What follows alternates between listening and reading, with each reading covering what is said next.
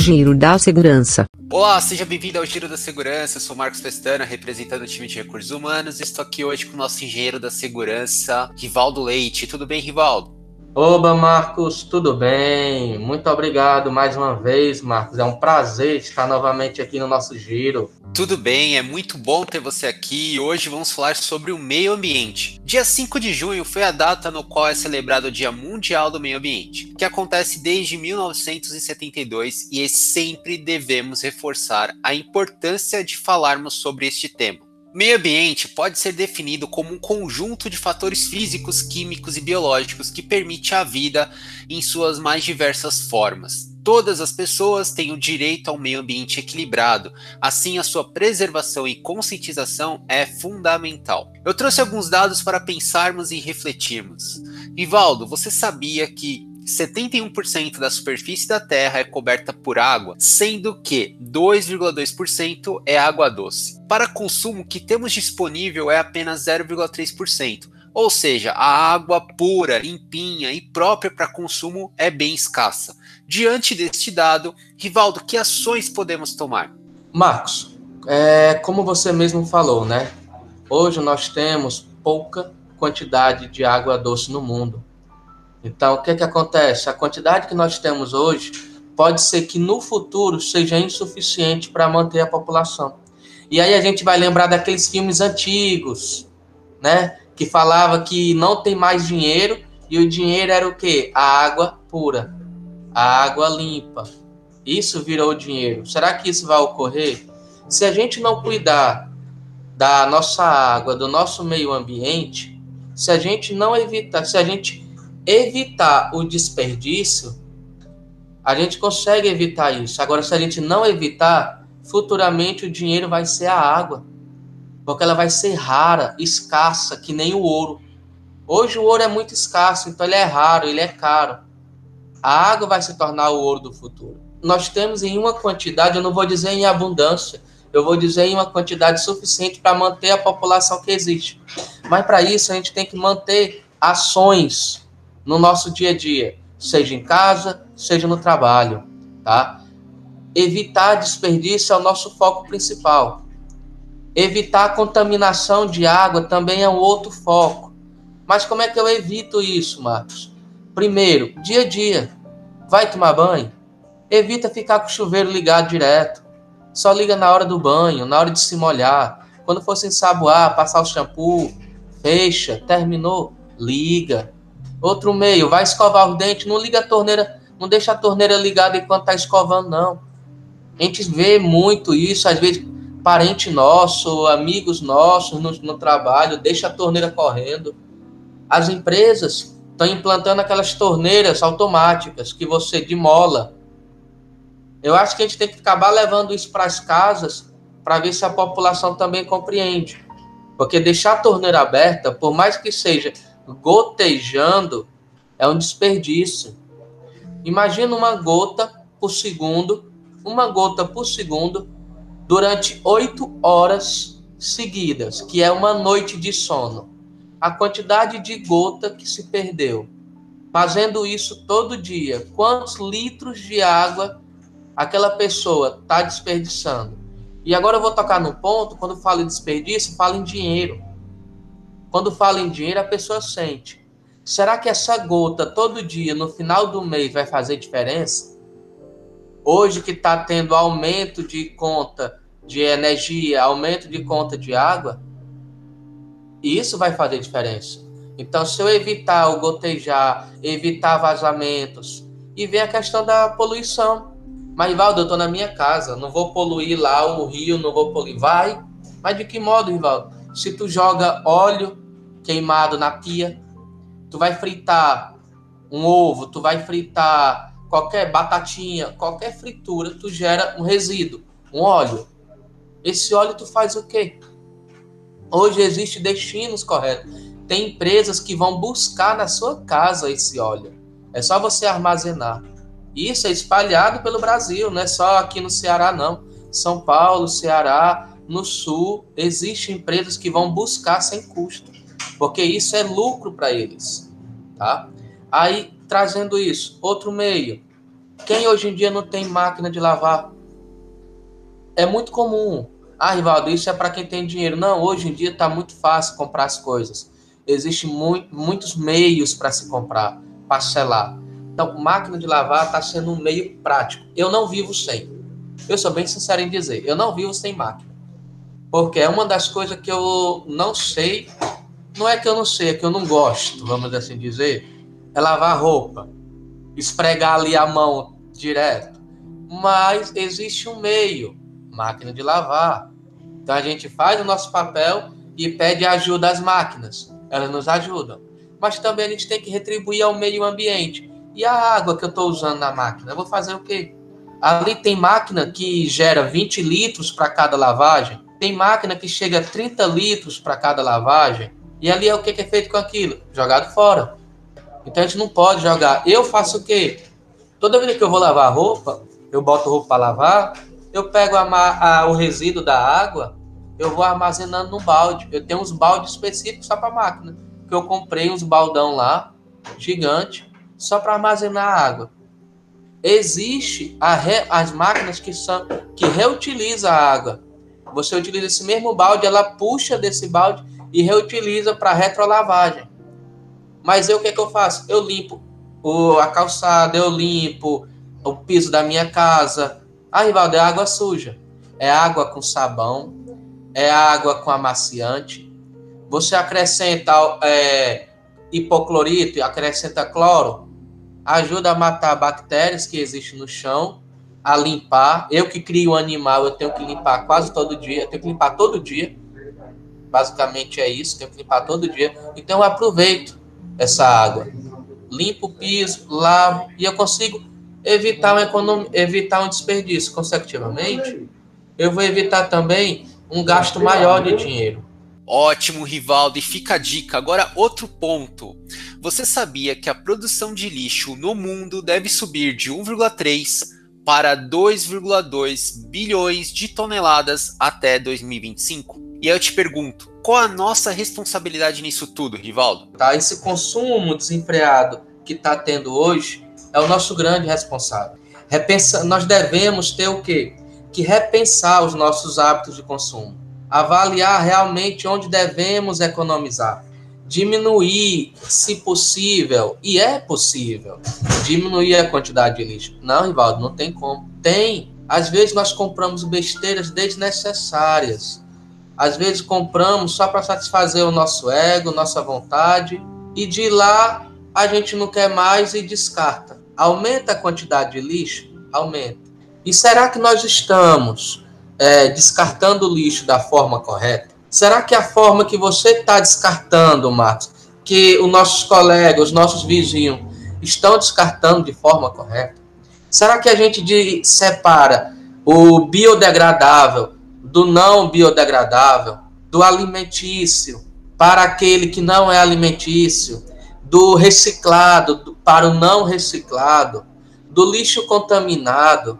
Ou a população simplesmente mistura tudo bota dentro de um saco gigante e diz: Eu estou fazendo o meu papel, o gari, o lixeiro que se vire.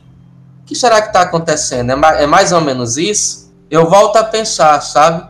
Que nós devemos repensar nossos atos, nossos hábitos, nossos atos, nossa forma de agir. Mas para que eu possa agir, eu gosto muito de uma frase que eu ouvi de um ex-chefe meu eu tenho que pensar antes de agir. Tudo eu tenho que pensar. Se eu vou descartar o lixo, como eu vou descartar, aonde eu vou descartar, como eu vou separar, qual é a forma correta. E existe há muito tempo, Marcos, um, um nome chamado coleta seletiva. Mas é pouco disseminado, é pouco divulgado. Quando se divulga, tem um determinado período Aí nesse período cessa, passou o período cessa. Então, nós, nós hoje que temos mídia, TV, celular, internet, meios que nos orientam constantemente sobre a coleta seletiva. E o que é coleta seletiva? É você fazer seletivamente separar cada produto, cada tipo de material em um saco, em um descarte separado. Se eu tenho plástico, só plástico. Se eu tenho papel, só papel. Se eu tenho resíduo contaminado de banheiro, só resíduo contaminado de banheiro. Se eu tenho lixos é, alimentícios, só resíduo alimentício.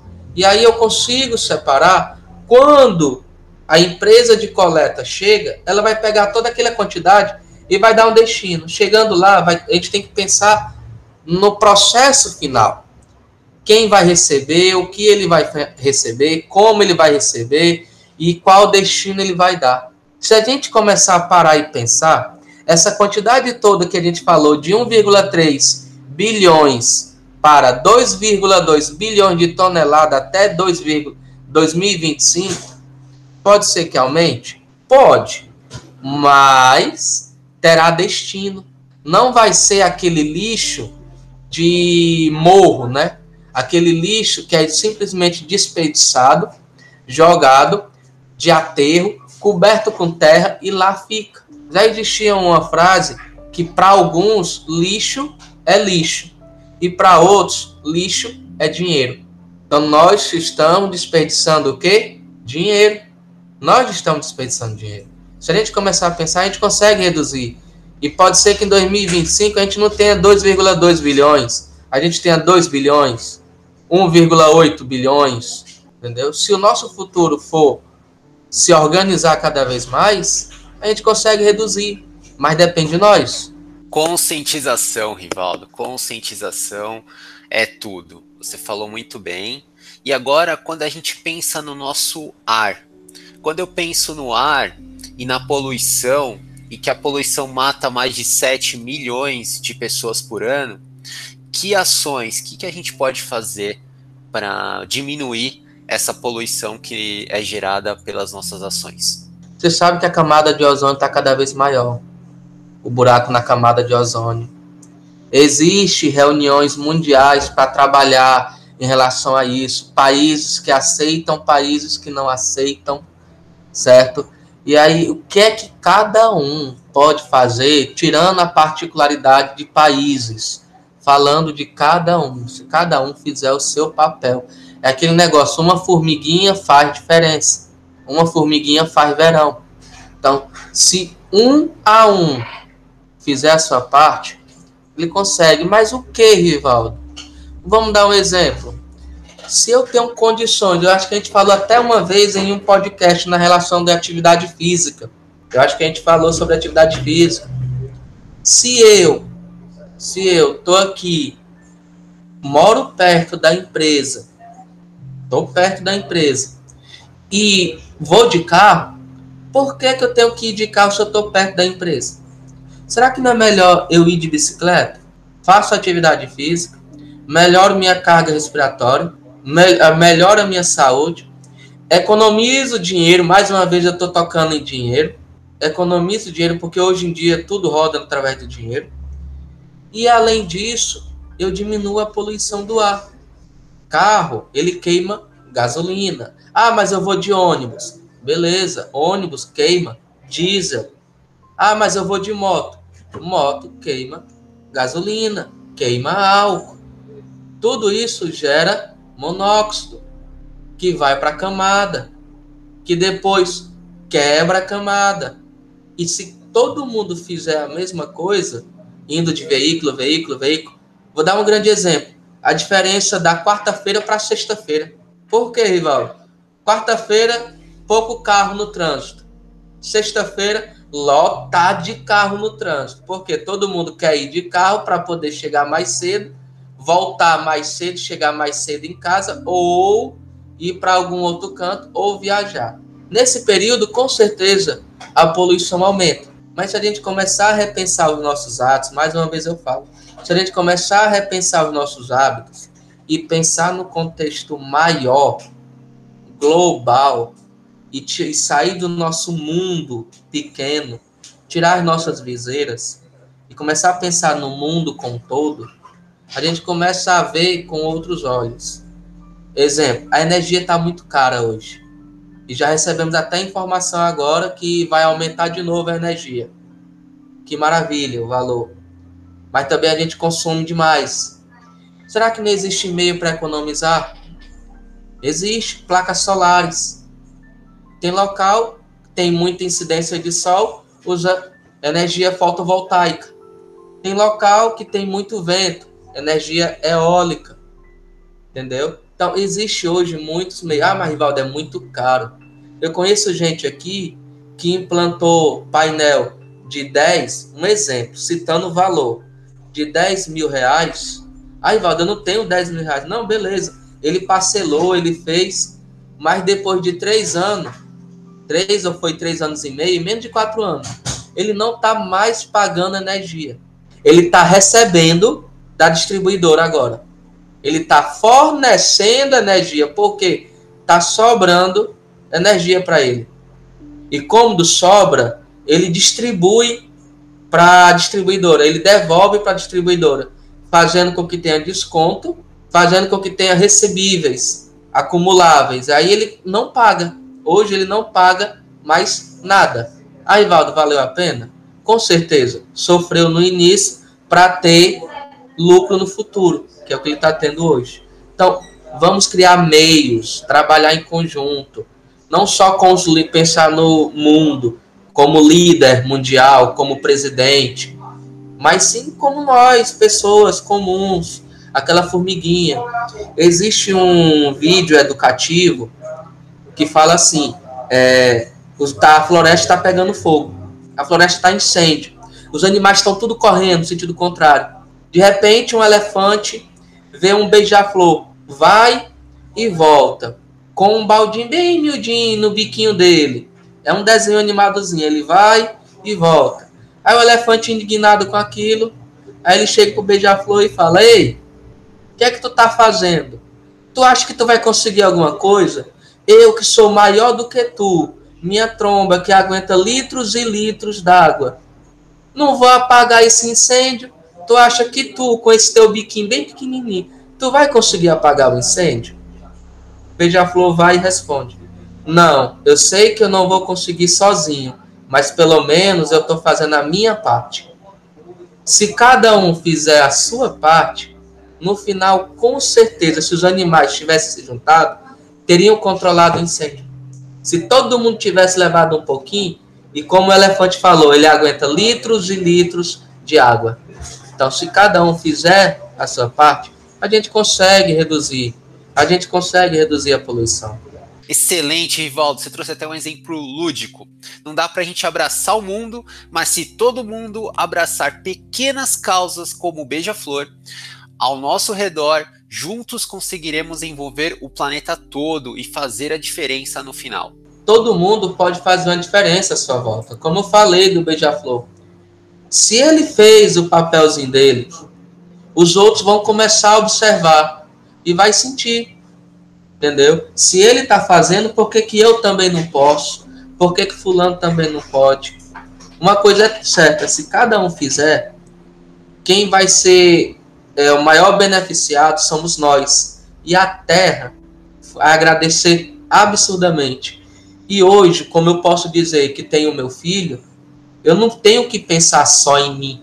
Eu não tenho que pensar só em mim e nos meus colegas eu tenho que pensar também no futuro dos nossos filhos. Como é que vai ser a vida para eles? Vai ter água em abundância, o ambiente vai estar tá limpo, o ambiente vai estar tá contaminado. Será que ele vai conseguir viver da mesma forma que a gente está vivendo, com dignidade, com condições salutar? Ou vai estar tá no, no, no, nos ambientes, morando em ambiente com a terra insalubre? Entendeu? Então a gente tem que pensar mesmo já nas nossas futuras gerações. Excelente, Ivaldo. Muito obrigado pela sua participação, pelo seu tempo. Obrigado, digo eu, Marcos. É uma satisfação enorme estar participando sempre aqui do Giro, tá? Tentar disseminar, tentar auxiliar na medida que for possível. Nós somos uma família. Um ajudamos o outro, tá? O que a gente puder passar, auxiliar, pode entrar em contato. A gente está aqui para trabalhar em conjunto, tá bom? Forte abraço a todos e até o próximo giro. Sempre bom falar contigo. Obrigado a todos e até o próximo giro da segurança.